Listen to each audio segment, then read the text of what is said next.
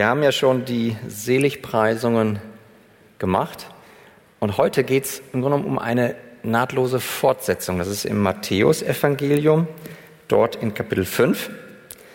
Und dort in Kapitel 5 hatten wir ja zuerst die ersten zwölf Verse zu den Seligpreisungen und nun kommen die Verse 13 bis 16. Wer mit mir die Kraft hat zu stehen, darf gerne dabei stehen, wenn wir das Wort Gottes lesen. Das Wort Gottes, das ist heilig, es ist inspiriert, es ist unfehlbar und es ist die letzte Autorität von uns Gotteskindern. So hört das Wort Gottes Matthäus Kapitel 5, Verse 13 bis 16. Ihr seid das Salz der Erde. Wenn aber das Salz fade wird, womit soll es wieder salzig gemacht werden? Es taugt zu nichts mehr, als dass es hinausgeworfen und von den Leuten zertreten wird. Ihr seid das Licht der Welt. Es kann eine Stadt, die auf einem Berg liegt, nicht verborgen bleiben. Man zündet auch nicht ein Licht an und setzt es unter den Scheffel, sondern auf den Leuchter. So leuchtet es allen, die im Haus sind. So soll euer Licht leuchten vor den Leuten, dass sie eure guten Werke sehen und euren Vater im Himmel preisen. Amen. Lasst uns beten. Himmlischer Vater, wir danken dir. Wir danken dir für dein Wort. Ich bitte dich, dass du diesen Gottesdienst benutzt, dass du jetzt auch meine Worte aus deinem Wort, dass du sie benutzt, um Jesus Christus in unseren Herzen groß zu machen, dass wir hier hinterher rausgehen und sagen, Herr, wir lieben dich ein Stück weit mehr. Wir wollen dir dienen, wir wollen uns von dir gebrauchen lassen. Herr, so segne du dein Wort an unseren Herzen. Darum bitten wir dich in Jesu Namen. Amen. Amen. Setzt euch gerne. Folgende Frage habe ich gleich zu Beginn an uns Gotteskinder. Warum sind wir auf der Erde? Warum bist du hier auf der Erde? Ich meine jetzt nicht nur ganz konkret hier im Raum, sondern warum sind wir auf der Erde? Warum existieren wir? Was ist das Ziel deines und meines Lebens hier auf der Erde? Nur wenn wir wissen, was hier unser Ziel ist, können wir auch Gottes Absicht mit unserem Leben erfüllen. Ich habe mal im kleinen Westminster Katechismus von 1647 geguckt, nachgeguckt und da habe ich folgende Antwort gefunden. Das höchste Ziel des Menschen ist, Gott zu verherrlichen und sich für immer an ihm zu erfreuen. Das ist eine wunderbare Antwort auf die Frage, warum wir existieren. Warum existieren wir? Warum leben wir als Gotteskinder? Um Gott zu verherrlichen, seine Gnade. Wir wollen uns an ihm erfreuen. Aber so wunderbar wie diese Antwort ist aus dem Katechismus, beantwortet sie nicht konkret unsere Frage, warum wir denn auf dieser Erde sind. Ist die Erde denn, diese Welt, wirklich der beste Platz für uns Christen, für uns Gotteskinder, um Gott zu verherrlichen? Ist das hier wirklich der beste Platz auf Erden, dass wir uns an ihm erfreuen?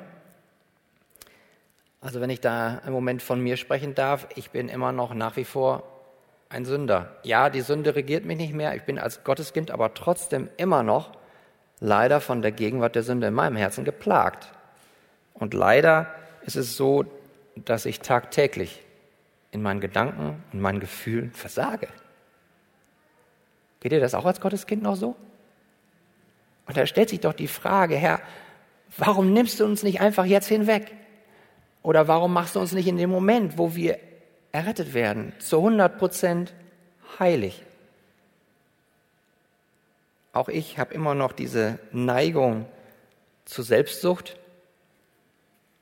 Und in vielen Momenten erfreue ich mich eben nicht ausschließlich an Gott und an seinem wunderbaren Evangelium in Jesus Christus, sondern suche dann in irgendetwas, was Gott erschaffen hat, das kann sowas an sich Gutes sein, meine Erfüllung.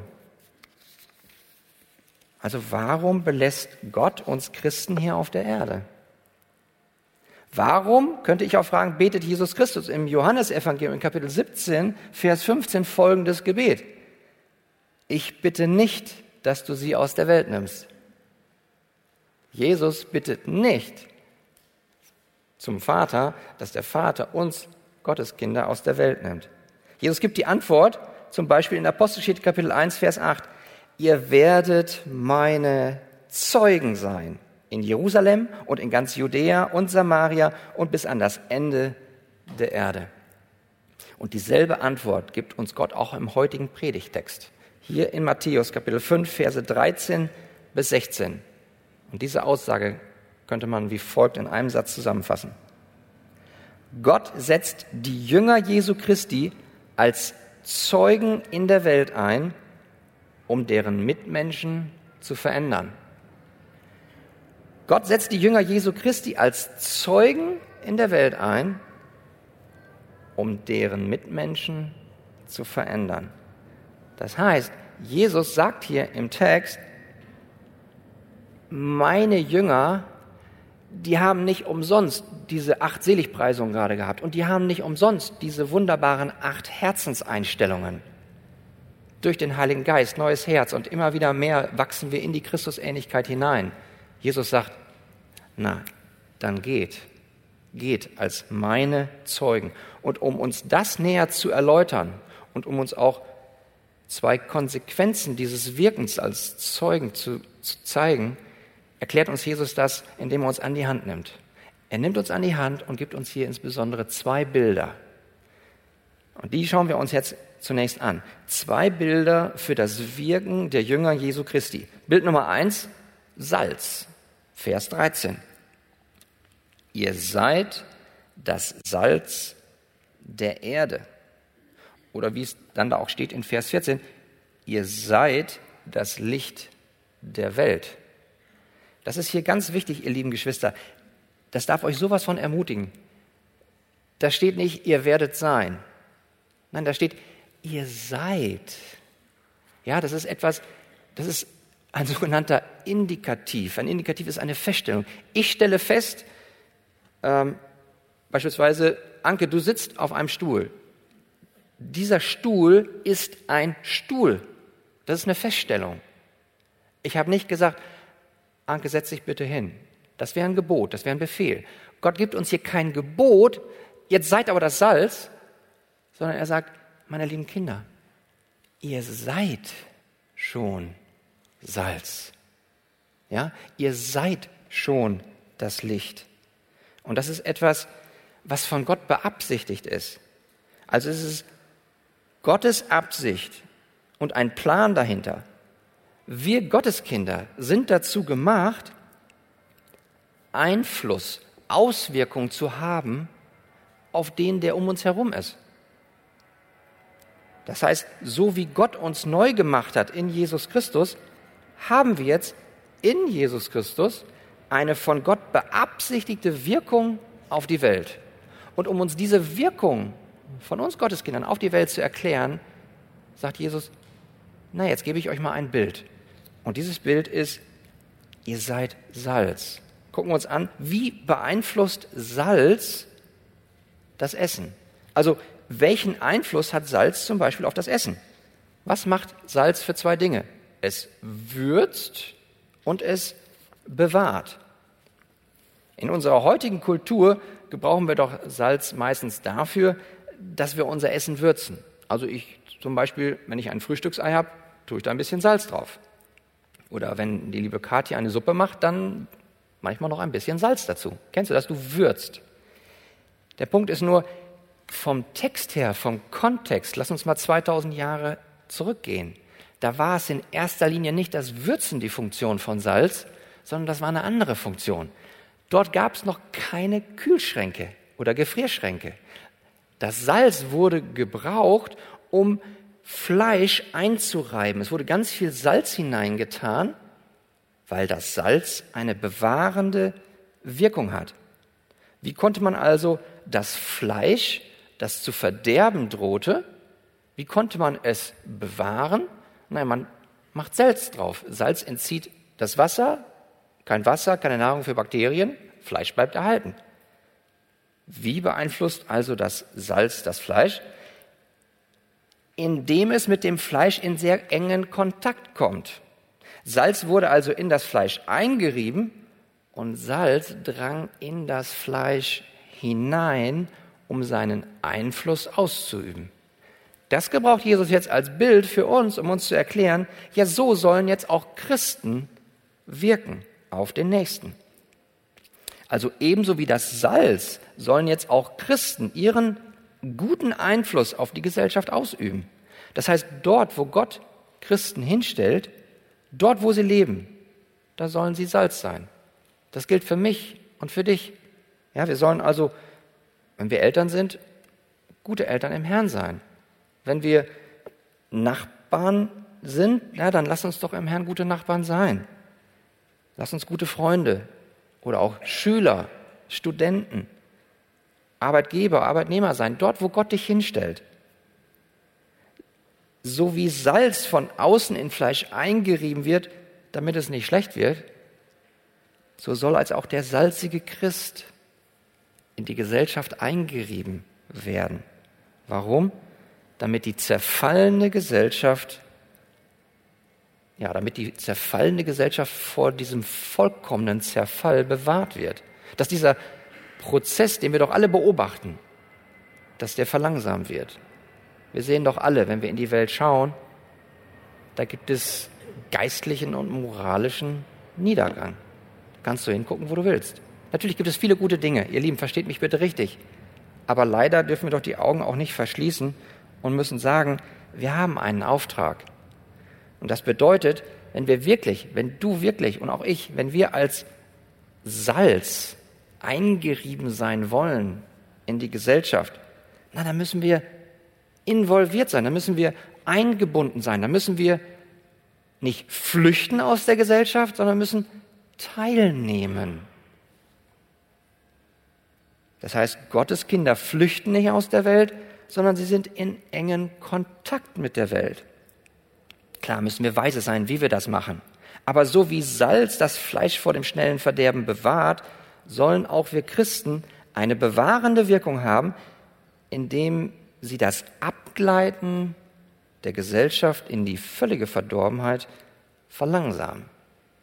Das heißt, konkret, praktisch, wie sieht's mit meinen Worten aus, mit meinen Taten, mit meiner Herzenseinstellung, wenn ich mich in der Welt bewege? Wie ist es mit deinen Worten, mit deinen Taten, auch mit deinem Charakter, wenn du in der Welt unterwegs bist? Die Menschen beobachten uns. Und lass sie doch bitte sehen, wie Gott uns, Gottes Kinder, so wie die Achtseligpreisungen das sagen, gemacht hat, damit wir ein gutes Zeugnis, ein bewahrendes Zeugnis für die Menschen von uns umherum haben. Und diese ungläubigen Menschen um dich herum, die sollen aufmerksam werden. Worauf? Dass sie sehen, wer du bist. Dass sie sehen, wer du in Christus bist. Dass sie sehen, oh, der ist aber hilfsbereit. Oh, der ist aber gütig. Das heißt, die Menschen um dich herum, damit meine ich in erster Linie die ungläubigen Menschen, die sollen beschämt sein auch nur einen Hauch von Unreinheit in deine Nähe zu bringen. Ist das so bei mir? Ist das so bei uns? Erlebst du das in der Schule, dort, wo Gott dich hingestellt hat? Vielleicht bist du an der Universität, vielleicht bist du am Arbeitsplatz oder wie ist es, wenn du mit deinen Freunden unterwegs bist? Gibt es dort Menschen, die an sich gerne schmutzige Witze erzählen, aber in deiner Gegenwart tun sie das nicht. Oh, das mache ich lieber nicht. Ich weiß, der folgt Jesus nach. Oder gibt es sogar böse Dinge, die diese Menschen nicht tun, weil du mit ihnen zusammen bist, weil du gegenwärtig bist, weil du involviert bist, weil du engagiert bist? Bist du Salz? Muss ich mich auch, bin ich Salz, wenn ich mit anderen ungläubigen Menschen zusammen bin? so wie Salz in seiner Schärfe beißt, so soll auch der Christ in seiner Schärfe beißen. Ich weiß, es ist risikohaft, das so zu sagen. Aber Martin Luther drückt das wie folgt aus. Soll man salzen, so muss es beißen. Und ob sie, also die Gesellschaft, uns auch gleich beißig schelten, so wissen wir, dass es so sein soll. Und Christus solches befohlen hat und will, dass das Salz scharf sei und getrost beiße. Willst du das Evangelium predigen und den Leuten helfen, so musst du auch scharf sein und Salz in die Wunden reiben. Das rechte Salz ist die rechte Auslegung der Schrift. Zitat Ende. Wir wissen, Luther ist da etwas grober und etwas direkter. Und natürlich weiß auch ein Martin Luther, und ich betone es, die acht Seligpreisungen gelten trotzdem. Also wie können wir, ob schon wir arm im Geist sind, ob schon wir über unsere eigene Sünde trauern und ob schon wir sanftmütig sind, gleichzeitig an die Seite des Nächsten kommen und Salz vorsichtig in Liebe in die Wunde der Gesellschaft streuen. Verstehen wir das? Wir sollen nicht kommen und, und, und denen die Bibel über die Nase ziehen, sondern vorsichtig in Liebe und Weisheit. Aber wenn wir aufhören, salzig zu sein, dann können wir gleich als Salz im Salzdorf bleiben, dann nützt man nichts. Aber wir müssen vorsichtig sein. Wir haben eine Verantwortung. Und wird uns die Gesellschaft dafür anfeinden? Ja, viele werden es tun. Aber ihr Lieben, wir machen das ja nicht aus uns heraus. Wir machen das doch durch den Heiligen Geist in uns. Und da haben wir eine Verantwortung. Jesus sagt ja nicht, ihr seid Honigseim der Welt. Nein, er sagt, ihr seid das Salz der Welt. Wir dürfen also nicht die drohende Verdammnis der Ungläubigen versüßen und verzuckern durch eine billige Vorstellung vom lieben Gott. Verstehen wir das? Gott ist die Liebe, ja. Und Gott ist ein Gott der Gnade, ja, richtig. Aber Gott ist auch ein Gott der Gerechtigkeit. Er ist ein Gott, der heilig ist. Stimmt's? Also brauchen wir den ganzen Ratschluss. Wir können Gott nicht in eine Box stecken, sondern wir müssen ihn so nehmen, wie er sich hier offenbart. Und das bedeutet, wir müssen den ganzen Ratschluss, das heißt auch das kommende Gericht des heiligen und gerechten Gottes predigen, aber zugleich in Liebe auch die Wahrheit sagen, da ist ein gnädiger Gott, ein liebevoller Gott. Und da gibt es einen, den er gesandt hat, nämlich Jesus Christus. Und der hat den gerechten, heiligen Zorn auf sich genommen. Die Strafe ist bezahlt. Und deswegen kannst du dich beschenken lassen mit einem lebendigen Glauben, mit dem Glauben an den einen, an den einen, Jesus Christus. Verstehen wir, wie wir zwar weisen müssen mit der Wahrheit, aber gleichwohl sanftmütig dabei sein. Und dabei dürfen wir wirklich bedenken, es werden nicht viele da stehen und sagen, klasse, das ist genau das, was ich hören wollte. So ist es nicht. Aber es ist unser Auftrag. Wir müssen eben auch unangenehme, unbequeme Dinge tun. Aber lasst uns mutig sein, ihnen sowohl, ja, die schlechte Nachricht zu bringen, aber eben zugleich garniert und gewürzt mit der guten Nachricht. Also wir sehen, als salzige Zeugen bringen wir der verdorbenen Welt die bewahrende und lebenspendende Botschaft. Wir sehen, die Christen, wir als Christen, üben unsere salzige Wirkung aus dort, wo Gott uns hingestellt hat. Das führt uns aber noch zu dem Vers 13 am Ende. Schaut mal rein. Was steht da? Erst sagt Jesus, ihr seid das Salz der Erde. Aber dann, was steht da? Wenn aber das Salz fade wird, womit soll es wieder salzig gemacht werden? Es taugt zu nichts mehr, als dass es hinausgeworfen und von den Leuten zertreten wird. Dann auch Worte Jesu, die müssen wir auch nehmen. Also, was kann die Salzkraft des Salzes gefährden. Ursache Nummer eins kann sein, das, was wir für Salz halten, ist gar kein Salz. Die Salzkraft kann also fehlen, weil gar kein Salz vorliegt. Ja, es sieht äußerlich aus wie Salz, aber es ist gar kein Salz. So wie also eine Substanz wie Salz aussehen, aber gar kein Salz sein kann, so können auch wir Menschen äußerlich wie Christen aussehen, aber in Wirklichkeit sind wir dann gar keine Christen. Wie ist es mit dir, dir, der du in dieser großen Menge hier vor Ort bist oder an den Bildschirmen bist? Schön, dass du da bist. Aber darf ich ein bisschen beißen? Ich tue es aus Liebe, weil wir haben den Auftrag, eine bewahrende Wirkung zu haben. Frage dich selbst, wie reagieren die Menschen in deiner Gegenwart? Hast du eher eine bewahrende Wirkung oder durch deine Taten und Worte eher eine zerstörende Wirkung? Eher eine erbauende oder niederreißende? Wie ist es mit den Menschen um dich herum? Fühlen die sich wohl in deiner Gegenwart und erzählen schmutzige Witze? Ja, sogar tun sie böse Dinge und fühlen sich dabei wohl?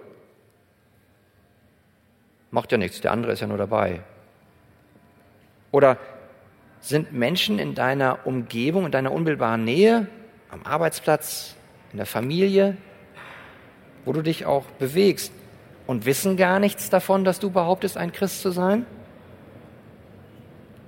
Selbst in der Gemeinde kannst du sein und äußerlich aussehen wie jemand, oh, das ist aber ein Christ.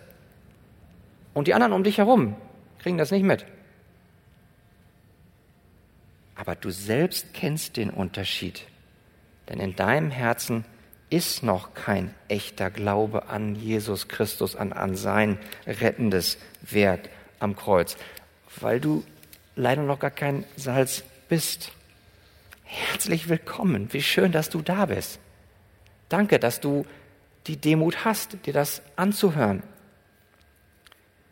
Die schlechte Nachricht ist, ja, wir sind alle Sünder und wir brauchen Errettung von uns selbst. Wir brauchen Errettung vor dem gerechten Zorn Gottes. Aber die gute Nachricht ist, wie uns das der Apostel Johannes im 1. Johannes Kapitel 5, Verse 4 und 5 sagt, denn alles, was aus Gott geboren ist, überwindet die Welt. Und unser Glaube ist der Sieg, der die Welt überwunden hat. Wer ist es, der die Welt überwindet, wenn nicht der, welcher glaubt, dass Jesus der Sohn Gottes ist? Möchtest du das auch? Möchtest du auch Salz sein? Möchtest du auch die geistlich und moralisch verrottende Welt überwinden? Dann glaube, dass Jesus Christus der Sohn Gottes ist. Glaube daran, dass er stellvertretend für dich die Strafe getragen hat. Eigentlich hätten wir ewige Strafe verdient. Auch du. Aber aus Gnade und Liebe schenkt Gott dir ewiges Leben durch den Glauben an Jesus Christus. Daher kehre um von deinen zerstörenden Wegen und mache dich auf den Weg zu Jesus. Und lass Salz aus dir machen, das bewahrt. Das ist Ursache Nummer eins. Ursache Nummer zwei, und das betrifft uns alle, die wir schon Gottes Kinder sind. Auch wir Gottes Kinder können darin versagen, als Salz, das wir ja schon sind, auch salzig zu sein. So wie Salz durch das Vermengen mit Sand verschmutzt und unrein werden kann, so kann auch der Gläubige durch sein Einswerden mit dem geistlichen und moralischen Verfall der Gesellschaft unrein werden. Jesus sagt dazu in Vers 13b, dass das Salz fade werden kann. Es kann nutzlos werden. Daher, ihr Lieben, So wie das Salz salzig bleiben muss, so muss auch der Gläubige salzig bleiben, um als Jesu Christi Zeuge nützlich zu sein. John Stott sagt dazu, um ihre Wirksamkeit zu behalten, müssen Christen Christus ähnlich bleiben, so wie Salz salzig bleiben muss.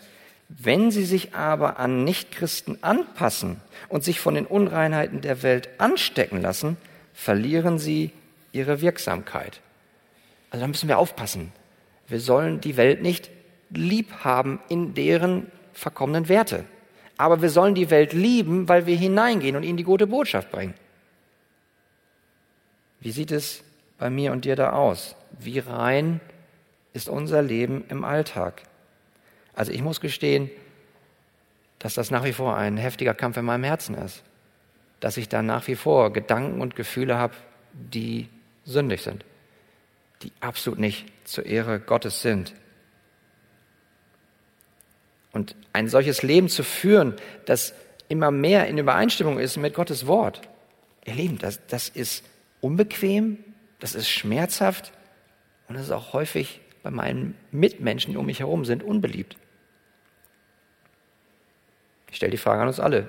Wo sind wir im Alltag in der Welt geneigt, faule Kompromisse einzugehen?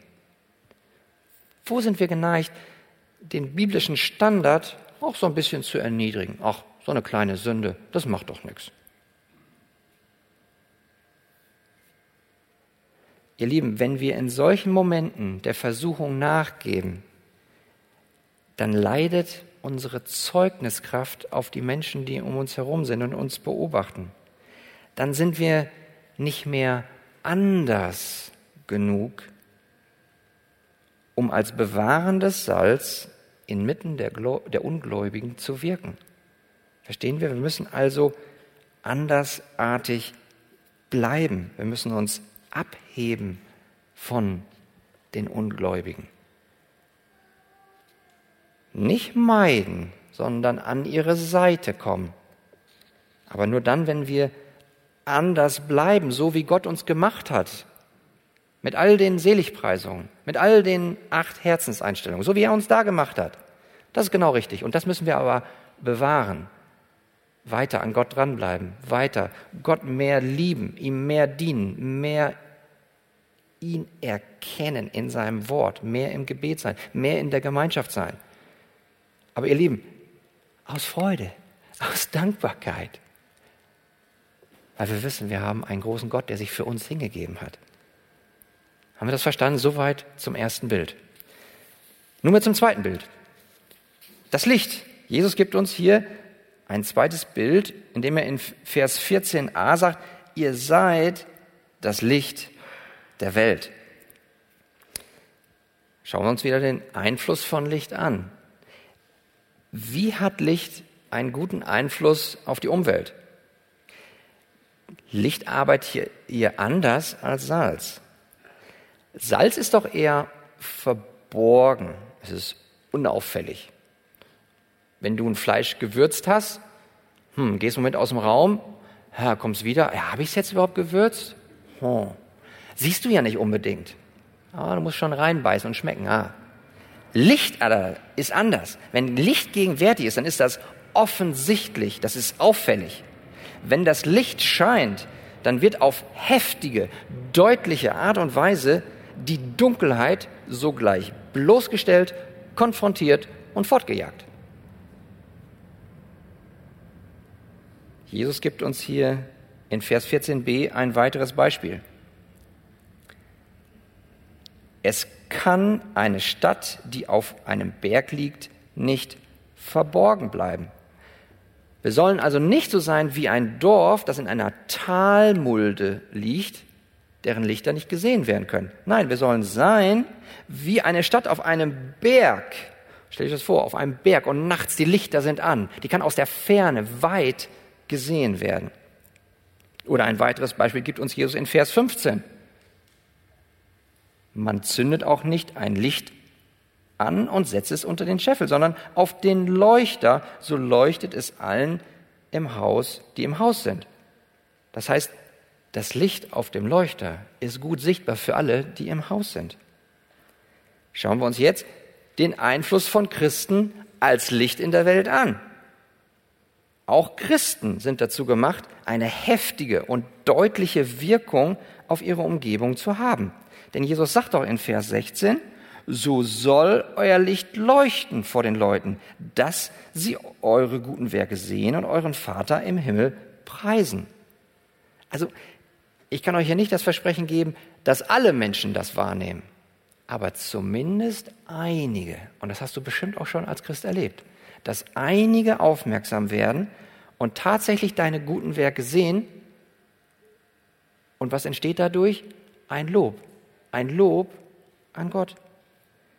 Paulus drückt das im Epheserbrief wie folgt aus. Kapitel 1, Verse 5 und 6. Er hat uns vorherbestimmt zur Sohnschaft für sich selbst durch Jesus Christus nach dem Wohlgefallen seines Willens zum Lob der Herrlichkeit seiner Gnade, mit der er uns begnadigt hat in dem Geliebten. Sehen wir hier, wir sollen zum Lob der Herrlichkeit von Gottes Gnade beitragen, indem wir als Christen leuchten in der Welt.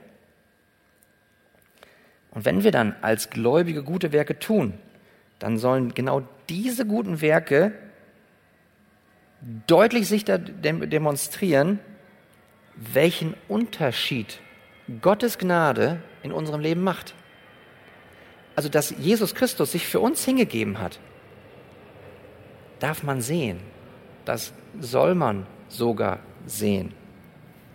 Deswegen hat Gott uns als Zeuge hier gelassen auf der Erde, damit wir sein Zeuge, Botschafter Christi sind. Und jetzt ist ein ganz wichtiger Zusammenhang. Wir haben gesehen in den acht Seligpreisungen, da hat Jesus gesagt, ihr seid, also ihr seid gesegnet, nämlich gesegnet sind die, die arm im Geist sind. Gesegnet sind die, die sanftmütig sind, die trauern. All die Seligpreisungen. Das ist also etwas, wo Jesus den Charakter beschrieben hat. Den haben wir schon. Ja, nicht perfekt, aber durch den Heiligen Geist, die Frucht des Geistes in uns ist schon da. Wird fortentwickelt, ja, aber sie ist schon da. Das ist der Charakter.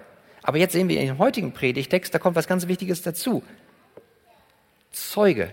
Wir sollen Zeuge sein. Das heißt also, Charakter und Zeugnis gehört zusammen. Wir sollen unseren Charakter nicht einbuddeln, sondern wir sollen unseren Charakter vor den Menschen darbringen. Unsere Worte, unsere Taten, unsere Herzenseinstellung. Warum? Damit der Vater im Himmel gelobt wird für seine Gnade. Und da gibt es so viele kleine Wege, auf denen wir das tun können. Ehemänner unter uns, lasst uns als Ehemänner unsere Ehefrauen lieben so wie Christus die Gemeinde geliebt hat und sich für sie hingegeben hat. Muss ich darin wachsen? Ja. Aber ist das trotzdem etwas Gutes und kann Gott die Ehre geben? Ja. Die lieben Ehefrauen unter uns, ihr könnt als Licht leuchten, dort, wo Gott euch hingestellt hat, indem ihr eure Ehemänner respektiert und dass ihr euch im Herrn ihnen unterordnet. Kinder unter uns, gläubige Kinder, was könnt ihr für ein Licht in der Welt sein, indem ihr schlicht und ergreifend eure Eltern ehrt und respektiert? Wie ist es mit uns allen als Christen? Wie kleiden wir uns? Versteht das bitte richtig. Kleidung ist gut. Und ich meine auch nichts Werkegerechtes oder Gesetzliches hier an der Stelle, sondern aus Dankbarkeit und Liebe kleiden wir uns, damit nicht die Aufmerksamkeit auf uns gezogen wird, sondern auf unseren himmlischen Vater? Oder wie ist es mit den Medien, mit denen wir umgehen, mit den Videospielen, mit denen wir umgehen? All diese Dinge sind erstmal gut, aber wie wir sie benutzen, wie wir einkaufen, wie wir shoppen, was wir uns kaufen und wie wir es benutzen, kann eine wunderbare Leuchtkraft haben sodass unser Vater im Himmel gepriesen wird. Mögen wir das mehr und mehr in der Kraft des Heiligen Geistes tun. Amen. Aber auch hier müssen wir, wie wir uns eben schon beim Salz gefragt haben, was die Salzkraft gefährden kann, müssen wir auch hier fragen, was kann denn unsere Leuchtkraft als Christen gefährden? Jesus sagt dazu in Vers 15, man zündet auch nicht ein Licht an und setzt es unter den Scheffel. Ein Scheffel ist so ein Tongefäß. Man könnte auch sagen Topf oder schlicht und ergreifend Eimer. Das heißt, meine Leuchtkraft ist dahin, so sagt Jesus, wenn ich mir einen Eimer aufsetze. Geht dir das nicht auch manchmal so, dass du dir bildlich gesprochen einen Eimer aufsetzt? Du bist in einer Umgebung von vielen anderen Ungläubigen, also du bist selbst gläubig, aber es sind viele Ungläubige um dich herum und du hast das Licht in deinem Herzen, du glaubst an Jesus. Aber dich überkommt Angst und du traust dich nicht, dein Licht leuchten zu lassen. Zum Beispiel, weil du von deinem Gegenüber weißt, er ist ein Atheist, er sagt, es gibt keinen Gott. Und du sagst, ja, den, nämlich nichts. Es kann weise sein, mal auch nicht zu sagen, versteht das bitte richtig. Aber es gibt auch Momente, wo Gott euch die Kraft gibt und auch seine Worte gibt durch seinen Geist, eine Anregung zu geben, darüber nachzudenken, ob es nicht vielleicht doch einen Gott geben könnte. Oder du bist mit, an, mit anderen Ungläubigen am Tisch und du wagst es leider nicht, ein Gebet anzubeten. Also lass uns doch beten, lass uns Gott danken. Nein, stattdessen bist du ruhig und sagst nichts. Auch da wieder gibt es weise Momente, wo wir schweigen und wo wir einfach still für uns beten und alles gut. Aber es gibt auch Momente, die Gott gerade deswegen herbeigeführt hat, um sich zu verherrlichen. Also es kann ein Eimer über unserem christlichen Bekenntnis sein. Ich bitte euch, ich nehme meinen Eimer ab und du nimmst deinen Eimer ab, okay? Lass uns trauen, lass uns mutig sein. Denn wir wissen, wir brauchen einfach nur authentisch zu sein. Wir brauchen nur der zu sein, der wir in Christus Jesus schon sind. Mit anderen Worten, lass die anderen doch ruhig deine Schwächen sehen. Lass sie doch ruhig sehen, dass du Schwächen hast und Fehler hast. Ja, genau. Wir sind Sünder. Wir machen noch Dinge falsch. Aber lass sie auch sehen, dass du ein begnadeter, erretteter Sünder bist. Wenn sich jemand an dir versündigt, dann sei im Herzen schnell bereit, ihn zu segnen und ihm zu vergeben. Wenn du Unrecht tust, dann sei schnell dabei, dich zu entschuldigen. Das ist ein wunderbares Licht, das du sein kannst. Das sind die vielen kleinen Wege. Das sind also jetzt die zwei Bilder, Licht und Salz. Nun zum Schluss die beiden Konsequenzen, die Jesus uns hier im Text sagt. Die eine Konsequenz ist die, die wir gerade angesprochen haben. Das Lob des himmlischen Vaters. Denn Vers 16 steht, so soll euer Licht leuchten vor den Leuten, dass sie eure guten Werke sehen und euren Vater im Himmel preisen. Das heißt, was ist das Ergebnis, wenn wir uns als Zeugen Jesu Christi, als seine Jünger in der Welt gebrauchen lassen? Ergebnis ist Lob für den himmlischen Vater. Ihr Lieben, das heißt, wir sind in der Gesellschaft, wir sind involviert, wir sind eingebunden, wir sind engagiert und wir dienen dort. Wir sind doch sanftmütig, demütig. Kennt ihr das, wo ihr dient und ihr habt gut gedient, aber es kommt kein Dank zurück? Hier müssen wir wieder unser Herz bewahren. Wir dürfen keinen Dank, keinen Applaus von den Ungläubigen, denen geholfen wird, erwarten. Da müssen wir unser Herz bewahren. Oder denkst du manchmal, Oh, das ist aber das letzte Mal, dass ich das getan habe. Hat ja keiner gesehen das, und keiner dankt mir. Wenn wir ehrlich sind, und auch wenn ich ehrlich bin, dann habe ich schon manchmal den Gedanken, das Gefühl, Mann, jetzt hat das wieder keiner gesehen. Keiner hat wieder meine Predigt gehört. Oh. Versteht ihr? Wir müssen unser Herz bewahren. Es darf nicht unser Ziel sein, dass wir gesehen werden, sondern dass wir nur wie ein Flutlichtmast sind auf den himmlischen Vater, damit er gelobt wird. Also egal, wie unsere Mitmenschen reagieren, ob sie uns lieben oder ob sie uns hassen, darauf kommt es nicht an, weil wir dienen nicht den Menschen um unseren Willen, sondern wir dienen als Gottes Kinder vor den Augen Gottes. Und darauf kommt es an. Er, unser Herr, er schaut hin und er hat ein wohlwollendes Nicken und Lächeln auf den Lippen. Ah, da ist wieder mein Kind unterwegs und dient in der Gesellschaft. Und genau daran hat er Wohlgefallen. Und dafür gebührt ihm aller Lobpreis. Amen. Und das bringt uns aber auch zu einer anderen Konsequenz. Und die muss hier auch zum Schluss angesprochen werden. Denn ihr Lieben, gerade dann, wenn du und ich besonders salzig sind und gerade dann, wo wir durch Gottes Gnade und durch den Heiligen Geist geleitet als helles Licht leuchten, was passiert dann? Das ist genau das, was uns unser Pastor Wolfgang Wegert am letzten Sonntag in seiner Predigt so ausdrücklich gesagt hat, in den Versen 10 bis 12. Christen, so hat Wolfgang gesagt, ist Verfolgung bestimmt. Er hat sogar gesagt, dass es ganz normal ist, dass Menschen uns verachten und verschmähen. Recht hat er.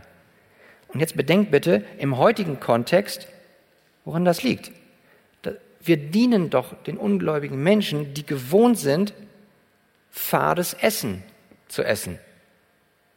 Die geistliche Nahrung ist für sie überhaupt nicht schmackhaft. Und jetzt kommen wir auch mit der geistlichen Nahrung. Dürfen wir uns nicht wundern, die nur gewohnt sind, fades Essen zu essen, dass sie auf einmal nicht Halleluja rufen. Das sind doch Menschen, die gewohnt sind, in der Dunkelheit zu leben. Das sind solche, wenn du ihnen das Licht bringst, das du in dir hast, Licht und was da passiert. Das tut denen in den Augen weh. Entweder rennen sie weg, um sich vor dem Licht zu verbergen, oder sie nehmen Steine und schmeißen nach dir.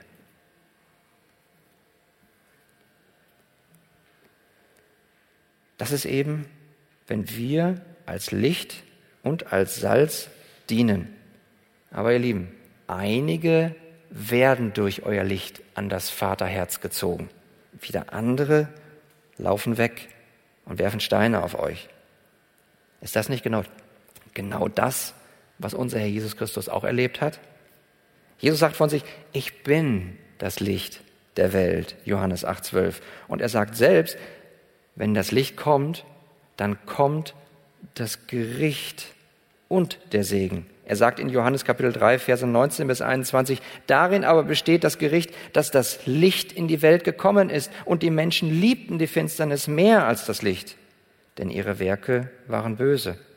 Denn jeder, der Böses tut, hasst das Licht und kommt nicht zum Licht, damit seine Werke nicht aufgedeckt werden. Wer aber die Wahrheit tut, der kommt zum Licht, damit seine Werke offenbar werden, dass sie in Gott getan sind. Was hat unser Jesus Christus getan?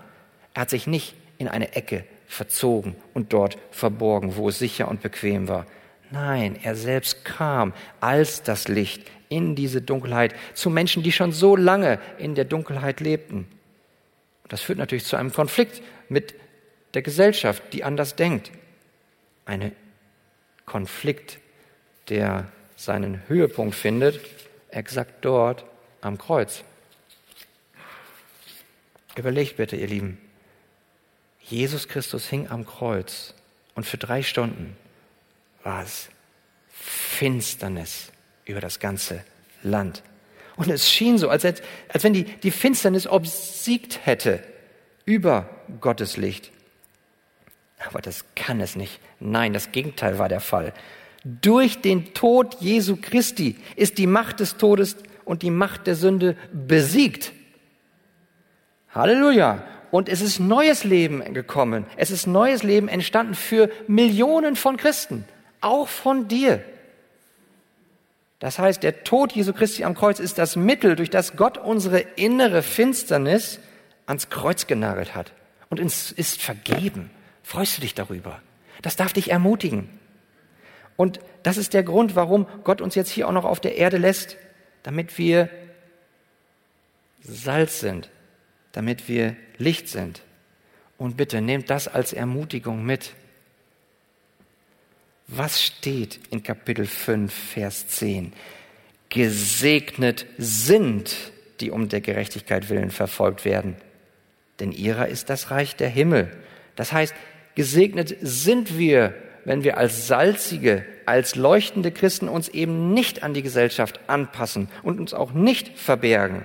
Gesegnet bist du als Gotteskind, sind wir als Gotteskinder, weil wir anders sind und weil wir mit Jesu Christi Charakter in der Welt als seine Zeugen dienen.